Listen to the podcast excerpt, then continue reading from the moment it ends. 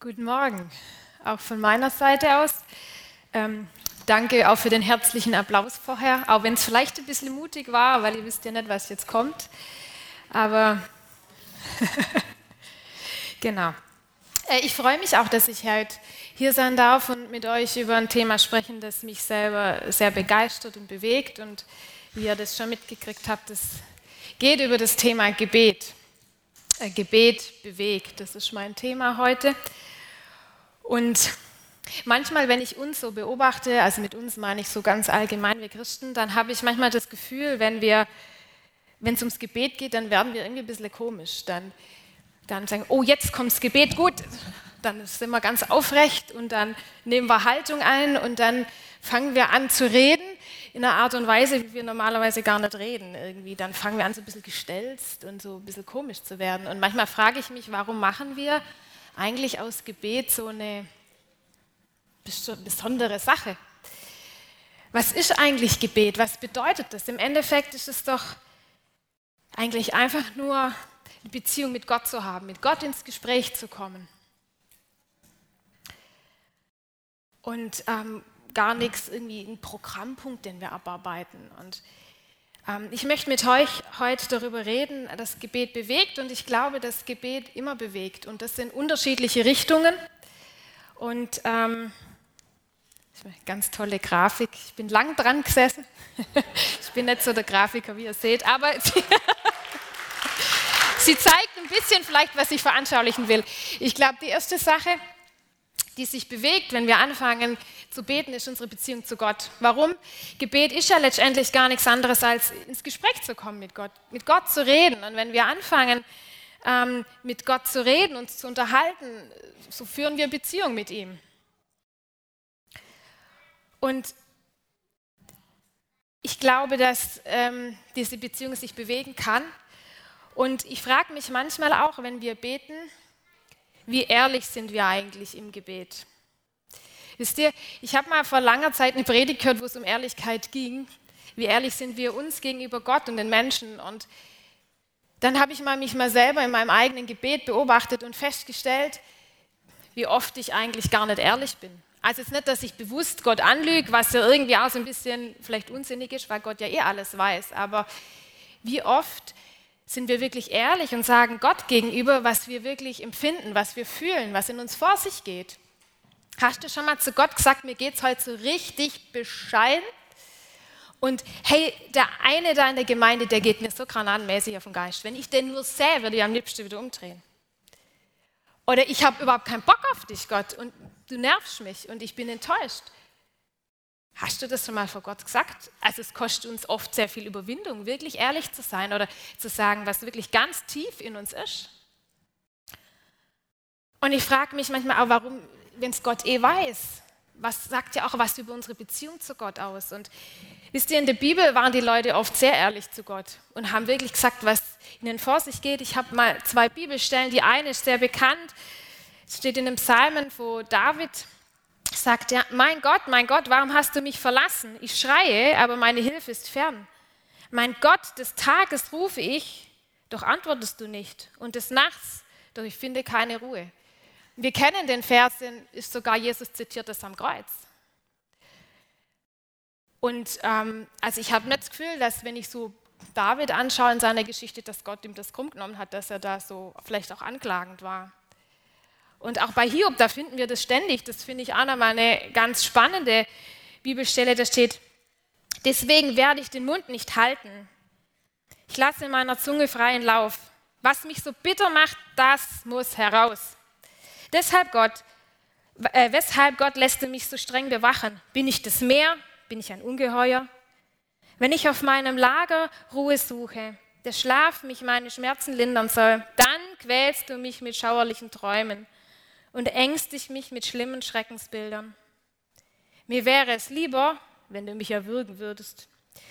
Der Tod ist besser als solch ein Leben. Ich bin es satt, ich mag nicht mehr weiterkämpfen, mein ganzes Leben ist doch ohne Sinn. Also wenn wir die beiden uns anschauen, die haben jetzt nicht wirklich Hemmungen gehabt, Gott zu sagen, was ihnen vor sich geht. Und wenn wir ihr Leben anschauen, dann hat Gott sie trotzdem gesegnet. mein Gebetsleben und auch meine Beziehung zu Gott hat es echt revolutioniert, als ich mich immer wieder gefragt habe, bin ich wirklich ehrlich vor Gott? Sage ich ihm auch, was ganz tief in mir meine Wünsche sind? Das trauen wir uns ja manchmal auch nicht. Denkst, das ist nicht so christlich oder eigentlich sollten wir da vielleicht auch bescheidener sein. Sag's Gott. Gott hält es aus, egal ob du ihn anklagst, ob du beleidigt bist, ob du sauer bist, ob du keinen Bock auf ihn hast, ob du so völlig unchristliche Gedanken hast. Sag's Gott. Wir wünschen uns das ja auch, wenn wir Beziehung mit jemand haben, dass er ehrlich zu uns ist. Und oft merken wir ja, da ist irgendwas nicht so ganz klar oder nicht so koscher und sie sagen es aber nicht. Und wir wünschen uns, dass die Leute uns gegenüber ehrlich sind. Und so geht es Gott auch. Er möchte Beziehung. Und ich kann dich nur ja, dazu einladen und herausfordern, ehrlich für dich selber zu fragen, rede ich wirklich mit Gott, sage ich wirklich, was in mir vor sich geht. Mein Leben hat sich, Gebetsleben hat sich dadurch verändert. Eine andere Sache, wenn es um ja, die Beziehung geht mit Gott, und wir haben ja gesagt, Gebet ist Reden mit ihm. Also normalerweise, idealerweise läuft ja ein Gespräch so, der eine redet und der andere hört zu. Und danach kommt der Moment, wo der andere redet und der eine zuhört. Wenn wir beten, ist es ja doch oft, also vielleicht bei euch nicht, aber eher so einseitig. Es geht in die eine Richtung, der eine redet und redet und der andere hört zu. Das Schöne ist, man kann Gott nicht das Ohr abkauen, der hat also Ohren, die endlos zuhören können, hat Geduld, aber wie oft nehmen wir uns Zeit und hören Gott eigentlich zu? Und je, ja, in den letzten Sommer auch, als wir im Gemeindegebet nicht so richtig wussten, wo geht es eigentlich mit der Gemeinde hin. Und wir haben uns die ganzen Sommerferien viel Zeit genommen, einfach mal zuzuhören. Einfach Gott zu fragen, was denkst du eigentlich? Und das war sehr spannend. Und da hat die Gebetszeit manchmal mehr aus Nichtreden statt, äh, ja, war, ähm, ja, war das mehr ein Nichtreden als Beten, so vermeintlich. Also wir haben nicht geredet. Wir waren viel einfach ruhig und Gott hat zu uns gesprochen und wir lernen Gott auch kennen, wenn er zu uns spricht. Was sagt er zu uns? Was ihn bewegt ihn? Was beschäftigt ihn? Was denkt er? Und ich glaube oft, dass es gar nicht das Problem ist, dass Gott nicht zu uns spricht, sondern dass wir manchmal nicht zuhören. Wir gar nicht auf dem Fokus haben, dass Gott zu uns reden könnte oder uns einfach gar nicht die Zeit nehmen. Aber wenn wir das machen, wenn wir uns Zeit nehmen, dann wird auch das unsere Beziehung zu Gott verändern und bewegen, weil wir auch wie immer wieder erleben, dass Gott ein wirklich lebendiger Gott ist. Und ich glaube einfach, dass es wichtig ist, dass wir mit Gott auch in unserem Alltag, wann beten wir? Ist für dich Gebet so, ja, oh, jetzt muss ich mir Zeit nehmen und zack, und jetzt setze ich mich hin und dann arbeite ich dieses Ding Gebet ab, weil als Christ muss ich ja einmal beten oder ist das ein ganz normales mit Gott im Gespräch sein? Klar, auch die Zeit, wo wir ganz fokussiert sagen, und jetzt zählt nichts anderes als unser Gespräch mit Gott, aber findet es auch im Alltag statt. Ich glaube, dass das ganz arg wichtig ist. Eine zweite Sache, von der ich glaube, dass es sich bewegt, wenn wir Zeit im Gebet nehmen, das sind wir selber.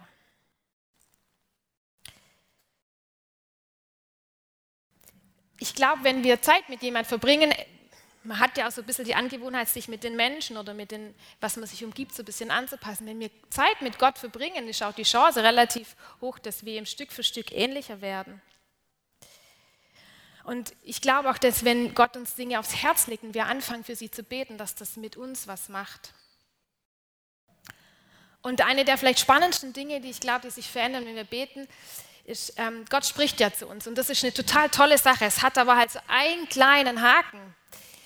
Gott ist auch ehrlich zu uns und manchmal, da sagt Gott halt auch Dinge zu uns, die uns vielleicht gar nicht so gut gefallen. Also ich weiß nicht, ob du das schon mal erlebt hast. Wir müssen immer damit oder uns dessen bewusst machen, wenn wir ähm, mit Gott reden oder auf sein Reden hören, dass er halt auch mal was sagt, was uns nicht so gefällt. Oder dass wir nicht so ganz verstehen. Aber mich hat fast nicht so sehr verändert wie das Reden Gottes.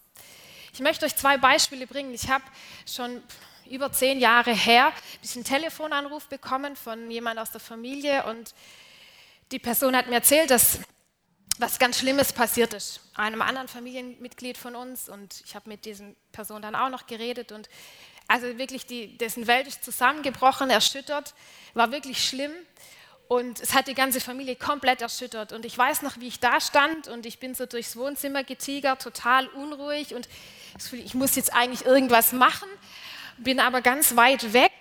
Und dann habe ich gedacht, okay, dann, dann bete ich jetzt halt. Und dann wollte ich schon anfangen, und dann fiel mir ein, ich, ich weiß gar nicht, was ich beten soll. Ich war so sprachlos. Und dann spricht Gott ganz klar zu mir und sagt, Kerstin, dann fang an, mich zu loben.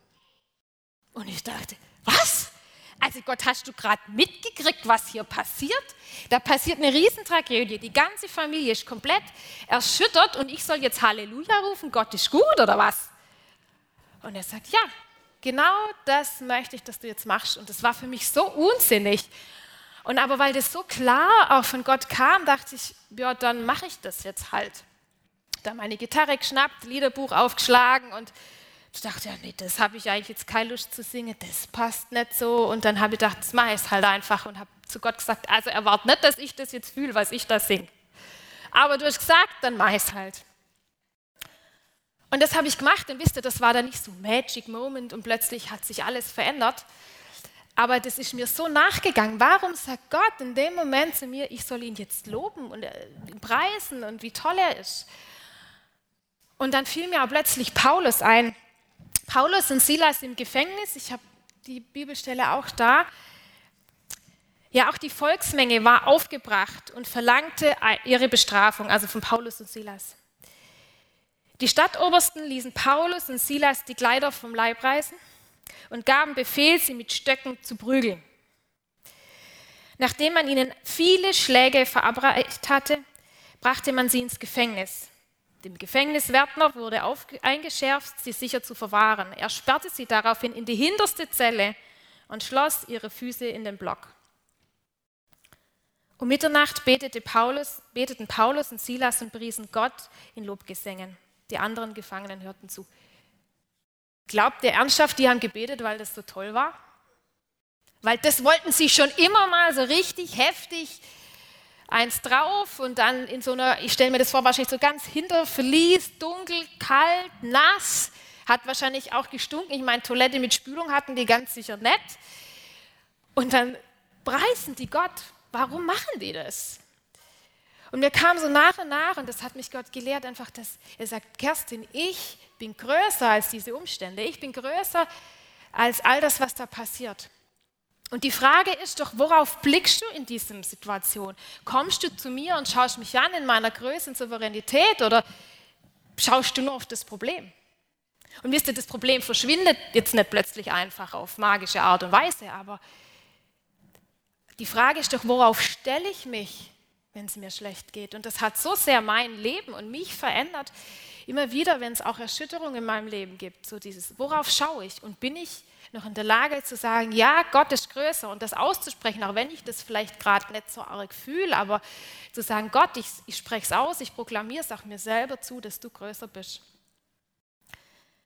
Eine andere Sache, die ähm, Gott zu mir gesagt hat, die hat mir gar nicht gefallen. Ich hatte einen Kollegen, war jetzt nicht gerade die große Liebe zwischen uns, um es mal so zu sagen. Der kam äh, später wie ich und der hat seinen Job gut gemacht, gar nicht die Frage, aber der war auch schon sehr von sich überzeugt. Und der hat es halt schon arg gut können. Und was er aber überhaupt nicht mochte und nicht konnte, ist sich was von mir sagen lassen. Was natürlich wieder nicht gepasst hat, aber ich arbeite im OP und da ist das so, wenn du bist da zusammen eingeteilt, du bist auf Gedeih und Verderb auch aufeinander angewiesen. Und wenn du dann nicht miteinander klarkommst und dann hast du jemanden, der auch nicht sich mal was sagen lässt oder mit dem du mal hey, meinst, das ist so richtig und immer es besser weiß und das war so furchtbar. Und das Schlimmste war, der konnte sich auch total gut verkaufen. Wenn ich dann gesagt habe, ah, das geht so, dann waren die Leute immer nicht so sicher oder Chef, ja, sind Sie sicher? Ja, fragen Sie den Kollegen. Und dann hat der Kollege genau das Gleiche gesagt wie ich und oh, danke, dass Sie gesagt haben, Sie sind so toll und mich hat das geärgert und es hat mich genervt. Und der rechts und links hat er mich überholt und ich dachte, das ist ein Problem, das muss ich jetzt echt mal vor Gott bringen. Und dann wollte ich schon loslegen und mich beschweren bei Gott. Und dann unterbricht er mich und sagt, Kerstin, weißt du, was du jetzt machst? Du segnest denn jetzt. Wisst ihr, was meine Reaktion war? Nein. Ich kam mir selber vor, wie so, also ich habe mich richtig gesehen, wie so ein kleines Kind, das manchmal, wenn die Mist bauen, dann sagst du, da entschuldigst du dich. Und ich sage, nee, sehe überhaupt nicht ein, will ich nicht, verstehe ich nicht, mache ich nicht. Und ich habe gemerkt, Gott lässt nicht locker und sagt, Kerstin, ich möchte nicht, dass du dich jetzt bei mir über den beschwerst, ich möchte, dass du den segnest. Und ich wollte das nicht. Und ich wusste aber, Gott lässt nicht locker, wie Eltern sagen, du machst das jetzt. Und Kinder sind ja manchmal so, dann gucken sie den anderen nicht mal so richtig an und dann kommt halt, Entschuldigung. Und ich, ich habe mich selber so gesehen, ich kam aber nicht aus mir raus. Mir hat's ich, ich habe schon Knoten in der Zunge gehabt, bis ich gerade so ein gepresstes, okay, Gott segne ihn, rausgekriegt habe. Auch nur, weil Gott, äh, du hast gesagt, ich soll sagen, dann mache ich es halt. Ich will es eigentlich gar nicht. Ich meine, stell dir mal vor, du machst das wirklich, du segnest den. Jetzt hat er mich eh schon rechts und links überholt. Wo, wo endet denn das? Hängt er irgendwann an der Decke, weil er so hoch schwebt oder was? Und also ich habe es dann halt so rausgewirkt und dann hat Gott gesagt, jetzt machst du nochmal, jetzt sprichst du noch seinen Namen dazu aus. Und ich so, also gut, dann mache ich es halt nochmal und, und dann ich, bin ich schnell zum nächsten Thema übergangen. Und ich wusste, ich hatte gar keine Lust mehr zu beten, weil ich wusste, wenn ich jetzt wieder anfange mit Gott zu reden, dann sagt wieder Kerstin, du weißt, was wieder dran ist, segne deinen Kollegen. Und ich habe es dann halt so über mich ergehen lassen, also gut, dann mache ich es halt. Und so im Laufe der Woche fiel es mir tatsächlich dann immer ein bisschen leichter. Und ich weiß noch, ich weiß nicht genau, ob es ein, zwei Wochen später war, ich war am Ende vom Tag und dachte, uff, ich war ja heute mit dem Kollege im, zusammen im OP-Saal, es war gar nicht so schlimm. Und ich konnte mal sagen, warum es nicht so schlimm war, weil der war wie immer. Aber ich glaube, es hat sehr viel auch in mir gemacht. genau, und ich glaube, dass wenn wir beten, immer das mit uns ganz arg viel macht, auch wenn wir für andere Sachen, für andere Dinge, Angelegenheiten beten. Gott bewegt immer auch was in uns, auch unser Herz. Vielleicht auch, wenn er uns sagt, was ihn bewegt und wir darüber nachdenken, dass es uns selber bewegt, dass es unser Herz berührt, was Gottes Herz berührt. Und so glaube ich, dass ja immer wir bewegt werden durch das Gebet. Was sich auch bewegt, und das ist immer das, was wir, glaube ich, alle am tollsten finden, ist, wenn sich die Situationen oder die Umstände bewegen. Ähm, das, also bei meinem Kollegen zum Beispiel, das lustig ist, ich habe ja eigentlich immer nur dann gebetet, Gott segne ihn, zu mehr war ich dann gar nicht mehr imstande, wollte ich dann auch nicht mehr, das war schon genug für den Beten. Für mich so, also ich habe mir das schon immer noch schwer getan, das war keine vier Wochen später. Dieser Kollege, der sich also am allerwenigsten nie gern von jemandem was hat sagen lassen. Am allerwenigsten von mir. Da kommt doch der tatsächlich zu mir und sagt, du Kerstin, ich habe mal eine Frage, kannst du mir helfen? Ich bräuchte einen Rat. Und ich stand so da, mir ist fast die Kinnlade runter und sage ich, wer bist du? Wisst ihr, und das ist vielleicht auch manchmal Gottes Humor. Gott sagt immer zu mir, ich soll den eigentlich nur, ich soll ihn segnen. Und plötzlich äh, wird das Verhältnis zu uns ganz anders. Der nimmt sich mir gegenüber ganz anders, dafür habe ich gar nicht mehr gebetet. Und der arbeitet heute nicht mehr da, aber unser Verhältnis war von da an immer gut. Und ich habe trotzdem geschäftlich immer wieder mit ihm zu tun. Und wir haben ein gutes Verhältnis. Und wenn ich sein Leben anschaue, dann sehe ich, dass Gott den Mann gesegnet hat. Also er hat es wirklich getan. Ich habe für den Segen gebeten, er hat den erlebt. Und ich kann mich total für den freuen. Und ich glaube, es gibt fast nichts, was uns mehr auch ähm, auferbaut, ist, als wenn wir gemeinsam beten und wenn wir erleben, dass Gebet äh, was bringt. Und das Problem ist, dass wir Menschen so arg vergesslich sind. Wie oft erleben wir in unserem Leben Gebetserhörung und vergessen es ganz schnell wieder. Manchmal haben wir sogar schon vergessen, dass wir überhaupt dafür gebetet haben. Und ich kann uns alle nur immer wieder dazu herausfordern oder aufrufen, dass wir uns gegenseitig ermutigen, indem wir auch erzählen, wenn wir Gebetserhörungen haben. Weil wir sind ein bisschen so wie das Volk Israel. Ihr kennt es in der Wüste, die haben ja Wahnsinnssachen erlebt mit Gott, ja, wie er sie rausgeführt hat, wie er sie jeden Tag führt, mit Manna versorgt, durch das Meer, Tote Meer und alle Rote Meer durch und all das. Und dann kommt eins und es läuft nicht mehr und dann ist alles vergessen, was sie erlebt haben. Und ich fürchte, wir sind da auch nicht so arg viel anders manchmal.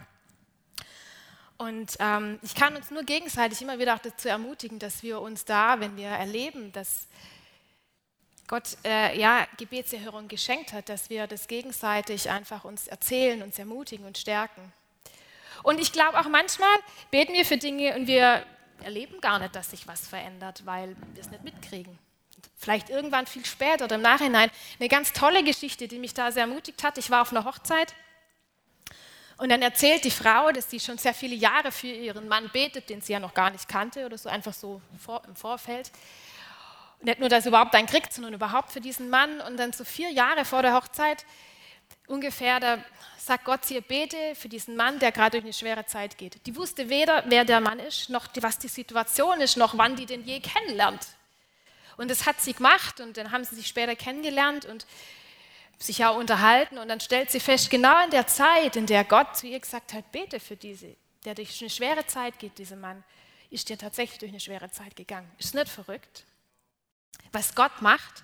Und das hat mich erinnert an einen Klassenkamerad von mir, mit dem habe ich gar nicht viel zu tun gehabt und Gott hat mich dazu aufgefordert, da waren wir schon gar nicht mehr zusammen in der Schule, also wir hatten keinen Kontakt, wir hatten auch in der Schulzeit nie viel zu tun, bete für den. Immer wieder, es gab so drei, vier Phasen in meinem Leben, wo er gesagt hat, bete für den. Und ich ganz ehrlich, ich habe keine Ahnung, ich habe den seit 20 Jahren immer gesehen, ich weiß weder, was der macht, was der tut, wie es dem geht.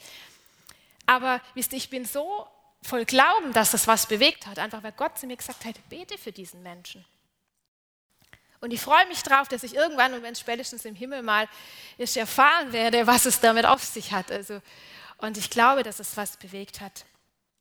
Und auch in, wir haben ja im, Som ähm, im Gemeindegebet, äh, beten wir viel für die Gemeinde. Und auch als wir im Sommer Gott oft gefragt haben, was ähm, sagst du eigentlich zu uns als Gemeinde, wofür sollen wir beten?